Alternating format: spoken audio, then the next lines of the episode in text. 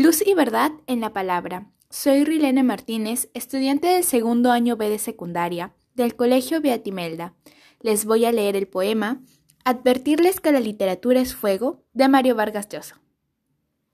Advertirles que la literatura es fuego, que ella significa inconformismo y rebelión, que la razón de ser del escritor es la protesta, la contradicción y la crítica.